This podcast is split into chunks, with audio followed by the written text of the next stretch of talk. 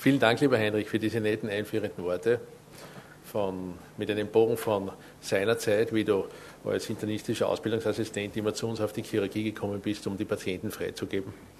Und bis zum heutigen Tag, wo sich doch das eine oder andere sehr, sehr deutlich in der Zwischenzeit geändert hat. Äh, ich habe mir vorgenommen, wenn es um die Bildgebung geht, die Diskussionen vorzubereiten, indem ich versuche, Ihnen Facts zu übermitteln. Äh, diese beziehen sich vor allen Dingen auf die Empfehlungen, der, auf die Leitlinien der deutschsprachigen, äh, also des Dachverbandes der deutschsprachigen Osteoporose-Gesellschaften. Das ist eine der am besten ausgearbeiteten Leitlinien auf einem enorm hohen Evidenzniveau, äh, die es gibt. Und Sie sehen also hier schon, äh, dass die Osteoporose als erstes von der Definition her eine Erkrankung ist. Das ist auch immer wieder eine Diskussion. Ist nicht die Fraktur eigentlich die Erkrankung, die Osteoporose was, was im Alter normal ist? Sie ist einmal ganz klar definiert als eine Erkrankung. Äh, Sie sehen weiter, dass es noch eine zweite Definition der Osteoporose gibt, nämlich die durch den T-Score. Alles, was minus 2,5 ist, bezogen jetzt auf die Knochendichte-Messung mittels der DEXA, der Dual Energy äh, X-Ray Absorptiometry. Nach Ausschluss anderer Osteopathien. Und das ist etwas, was uns in, letzten, in, den letzten Jahren doch sehr viel geholfen hat und auch Klarheit bietet.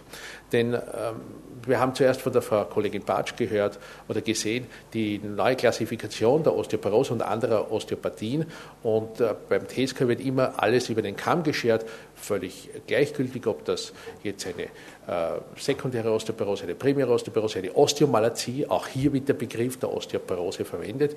Und ich denke, dass das schon sehr viel Klarheit gegeben hat, uns allen, dass wir jetzt hier äh, die Möglichkeit haben zu sagen, nach Ausschluss anderer Osteopathien. Interessant ist aber trotzdem, dass hier ein Krankheitsbild eigentlich definiert wird über eine Zahl. Und das ist doch sehr ungewöhnlich in der Schulmedizin und ich glaube, dass das auch nur eine vorübergehende Definition ist, denn technisch tut sich ja doch einiges hier und das wird sich sicherlich äh, in den nächsten Jahren einer Neudefinition unterziehen müssen. Hier noch einige Zahlen, die bereits in der vergangenen Diskussion angesprochen wurden, nämlich äh, was betrifft die wichtigste Komplikation der Osteoporose, die Fraktur. Wir haben heute dafür einen Begriff, das ist die Fragilitätsfraktur und wir unterscheiden relativ klar die einzelnen Arten der Frakturen. Wir kennen die klassische Fraktur, die dramatisch bedingt ist bei einer normalen Knochenqualität und einer entsprechenden rasch plötzlich einwirkenden adäquaten Energie, Kraftanwirkung von außen. Wir kennen die Stressfraktur, die beim gesunden Knochen auftritt, aber nicht durch plötzliche, sondern langsame Kraftentwicklung von außen. Wir kennen die Insuffizienzfraktur, die sich von der Stressfraktur massiv unterscheidet, obwohl diese beiden Begriffe immer wieder vermischt werden, nämlich äh, die Kraftentwirkung, die langsame Kraftentwirkung von außen am, am nicht gesunden Knochen. Und wir kennen schließlich kranke Knochen mit plötzlicher Kraftentwirkung, die nicht adäquat ist, weil der Knochen eben krank ist. Und hier unterscheiden wir zwei Formen. Das eine ist die pathologische Fraktur beim tumorös veränderten Knochen und das andere ist die Fragility Fracture, also die Fragilitätsfraktur. Wir sehen, dass diese Prävalenz ähm, parotischer Frakturen altersbedingt ist und wir haben vier Orte für die Fragilitätsfraktur, die wir kennen. Das ist die Hüfte und das ist die Wirbelsäule, aber es wird heute, und das ist auch klar definiert, auch der distale Radius und auch die subkapitale Humerusfraktur dazugezählt. Äh, die Zunahme mit dem Lebensalter wurde bereits ausführlich diskutiert und das sind im Vergleich zu den von Heinrich Resch vorgestellten Zahlen hier vergleichsweise alte Zahlen aus dem europäischen Raum. Äh, auch die Assoziation mit der Lebenserwartung bzw. der Lebensqualität, das ist eine immer wieder zitierte äh, Vergleichsstudie, die zeigt, dass die Osteoporose, was die Daily Adjusted Life Years betrifft, durchaus mithalten kann mit einer Reihe von Karzinomerkrankungen, hier das Bronchuskarzinom oder das kolorektale Karzinom, wobei man allerdings sagen muss, dass bei dieser Analyse natürlich alle osteoporotischen Frakturen, also auch die, die man auf der Unfallchirurgie beobachten kann, einbezogen sind und das sind natürlich äh, sehr unterschiedliche Voraussetzungen. Nun zur Früherkennung von Frakturen. Es gibt hier eine Studie, die in Österreich einiges an Diskussion, wie sie veröffentlicht wurde, ausgelöst hat, weil gesagt wurde, na, die Radiologen übersehen ja eigentlich eh die halberten Wirbelfrakturen durch die Osteoporose. Denn bei dieser Impact-Studie, wie sie genannt wurde, wurde festgestellt, dass äh, bei der Zweitanalyse von Röntgenaufnahmen in etwa ein Viertel aller Frakturen, die sichtbar waren, nicht in den Befunden berücksichtigt wurden und ein noch höherer Anteil, auch wenn im radiologischen Befund erwähnt war, dann von den behandelnden Ärzten nicht berücksichtigt wurde, sei es, dass es nicht einmal im Arztbrief oder in der Dekursierung erwähnt wurde, oder sei es, dass es keine entsprechende Mitteilung an den Patienten oder therapeutisch bzw. prophylaktische Konsequenzen hatte. Äh, das ist so ein ganz klassisches Beispiel und wir sollten uns alle zu eigen machen, heute auch bei den Thorax-Röntgenaufnahmen, die gemeinhin Lungenröntgenaufnahmen heißen, aber nicht nur die Lunge abbilden, sondern auch einige andere Strukturen, die es hier gibt, äh, konkret in jedem Falle Bezug zu nehmen, wenn man so wie hier, das ist eine zufällige äh, ausgewählte Aufnahme, eine massive Plattwirbelbildung sieht oder hier weiter unten auch typische Keilwirbelbildungen. Äh, in Österreich ist äh, die Situation in den letzten Jahren um einiges verbessert worden. Einerseits haben wir sehr systematisch in der radiologischen Community aufmerksam gemacht auf die äh, entsprechenden Initiativen der International Osteoporosis Foundation und der European Musculoskeletal Radiological Society, haben also in großzügigem Ausmaß hier diese Schulungs-CDs verteilt. Und zum anderen ist es uns auch gelungen, gemeinsam mit verschiedenen Partnern eine österreichweite systematische Studie bei Mammakarzinom-Patientinnen zu organisieren, wo 105 radiologische Institute bzw. Spitalsabteilungen äh, eingebunden sind. Und es hat sich hier gezeigt, dass die äh, Detektionsrate weit entfernt ist von den schlechten Werten dieser damals publizierten Impact-Studie. Also wir können heute sagen, die, in Österreich ist die Situation sicher um vieles, vieles besser, als das äh, vielleicht vor einigen Jahren international noch dokumentiert war. Was sind nun die wesentlichen Indikationen zur Knochendichtemessung, zur Osteodensitometrie, die ja ein Element der Basisdiagnostik darstellt? Und hier spielt sicherlich in dieser langen Liste, die in diesem österreichischen Osteoporosebericht, der sich auch als PDF-Datei digital downloaden lässt aus dem Internet, äh, spielen hier drei Faktoren eine große Rolle. Das eine ist Frauen ab dem Alter von 65 Jahren, Erwachsene mit einer Fragilitätsfraktur, und auch Erwachsene mit einer Erkrankung, welche mit einer verminderten Knochenmineraldichte oder einem Knochenverlust assoziiert ist. Äh, diese Empfehlungen haben auch in verschiedenen anderen Leitlinien in der Bildgebendiagnostik ihren Niederschlag gefunden.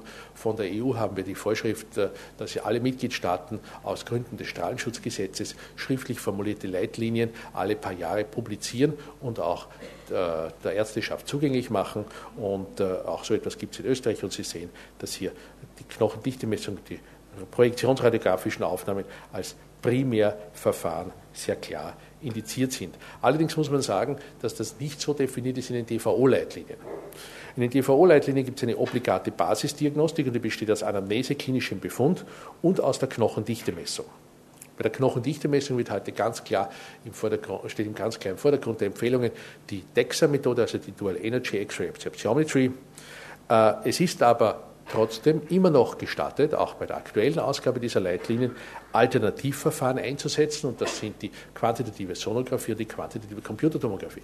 Das heißt, das, was hier immer wieder diskutiert wird, kann ich meine Patienten zu einer QCT schicken und, äh, oder muss es unbedingt die DEXA sein? Ja, auch die QCT ist an sich noch immer ein offiziell zugelassenes und auch empfohlenes Verfahren. Grundsätzlich hat sich aber gezeigt, dass die massiven Entwicklungen in den letzten 20, 30 Jahren, das DEXA-Verfahren zu optimieren, natürlich ihren Niederschlag gefunden haben. Das heißt, die exakteren und die besser validierteren Ergebnisse werden Sie hier mit einer Technologie, so wie das da dargestellt ist, an einem exemplarischen Beispiel mit Verlaufskontrollen bekommen. Dazu kommt noch das Basislabor, das der Komplettierung halber erwähnt ist. Die Röntgenaufnahmen, heute heißt das Projektionsradiographie, sind nicht obligater Teil der Basisdiagnostik, sondern sind zusätzliche Elemente dieser Basisdiagnostik. Und zwar vor allen Dingen in der Brustwirbelsäule und der Lendenwirbelsäule, wobei hier die Indikationen zur Radiologie natürlich äh, zwar auf den ersten Blick sehr klar definiert erscheinen, aber in der Praxis natürlich schon äh, dehnbare Begriffe sind, denn ich möchte jetzt einmal die rhetorische Frage formulieren, wer von unseren Patienten, die in dieses Kollektiv passen, hat keine Rückenschmerzen oder schmerzunabhängige Frakturindikationen. Also das ist etwas, was man sicherlich, äh, was sehr, sehr individuell zur Hand haben ist als Indikationsstellung. Zu meinem persönlichen Leidwesen ist die Dokumentation der Hüftgelenke nicht in diese Programme bei den offiziellen Leitlinien eingebunden. Es gibt hier von einem Inder, dem Herrn Singh, einen Singh-Index und Sie sehen, dass man also sehr einfach eigentlich und auch mit relativ hoher Sensibilität, wie das in alten Studien einmal gezeigt werden konnte, den Knochengehalt und die Knochenarchitektur äh, der proximalen Femora nach diesem Index, der hier zeigt äh, die Stufe 1 bis 7, äh, sehr gut definieren und auch semi-quantitativ darstellen kann. Und das ist auch ein Punkt, zu dem wir nun langsam übergehen äh, werden, nämlich neben der Knochendichte, das heißt dem Mineralgehalt des Knochens, dem Kalziumgehalt, spielt in zunehmendem Maße äh, in den ähm, Forschungsprojekten heute die Analyse der Knochenarchitektur oder der Knochenstruktur eine Rolle. Äh, was wir auf jeden Fall bei den projektionsradiografischen Aufnahmen heute auch als Standard erwarten sollten, ist, dass wenn Frakturen bei älteren Menschen oder bei Patienten mit einer Osteopathie äh, erkannt werden, dass sie dann auch klassifiziert werden. Von den ungefähr ein Dutzend Klassifikationsverfahren, die es hier in der Literatur gibt, hat sich heute durchgesetzt, das semi-quantitative äh, Lesen oder, oder, oder, oder, Analysieren nach Chenin, das ist äh, 1993 äh, primär publiziert worden und nun im Jahr 2003, glaube ich, noch ein bisschen modifiziert worden. Und Sie sehen also hier, äh, dass, dass das ist eine, eine, eine Form einer, einer, einer äh, Klassifikation eines Gradings, das sich in der Praxis äußerst bewährt hat, weil es nämlich erstens wirklich geschwind geht und weil es zweitens auch eine sehr hohe Präzision hat. Das heißt, wenn Sie das zehn verschiedenen Radiologen oder anderen Ärzten vorlegen, dann kriegen Sie äh, nicht wie bei Mathematikschularbeiten im Gymnasium 25 verschiedene Graduierungen heraus, sondern das hat eine hohe Präzision und Sie sehen hier Beispiele äh, von so typischen Keilwirbelbildungen oder hier in einem ausgeprägteren Maß, das ist ein Grad 3 oder auch das da unten ist ein Grad 3. Nun zum Thema quantitative Computertomographie. Das ist ja wie gesagt heute als, wird es als ein unübliches Verfahren angesehen, vor allen Dingen, weil die Strahlexposition ein Vielfaches höher ist als die der DEXA. Ich möchte allerdings bei der Gelegenheit schon auch erwähnen, wir haben in den vergangenen Jahren große Investitionen gehabt in unserem Gesundheitssystem in Europa, dass äh, viele Radiologen in diese QCT, die eine besondere technische Ausstattung erfordert, investiert haben, um dann ihren Zuweisern die Dichtemessung anbieten zu können. Dann ist die DEXA gekommen und alle Investitionen waren umsonst und da hat es natürlich auch entsprechende Diskussionen gegeben. Vielleicht sind wir in den nächsten Jahren mit einer Renaissance der quantitativen CT konfrontiert denn es gibt eine Reihe von Verbesserungen. Sie sehen hier ein Beispiel, dass man auch die QCT nicht nur der Wirbelsäule bestimmen kann, so wie das dieses Bildbeispiel hier zeigt, äh, sondern man kann es auch jetzt am Schenkelhals machen und man kann es nicht am Schenkelhals mit einer reinen Quantifizierung machen, sondern man kann auch den T-Score berechnen. Ja. Äh, man kann aber zusätzlich auch noch Analyse Vorgänge für die Architektur und die Knochenstruktur in einer gewissen Basis routinemäßig verfügbar machen. Die quantitative Sonographie spielt heute nur eine sehr untergeordnete Rolle. Die, äh, die äh, Ergebnisse sind an sich äh, nicht schlecht, allerdings nur ab einem sehr, sehr hohen Cut-off-Level.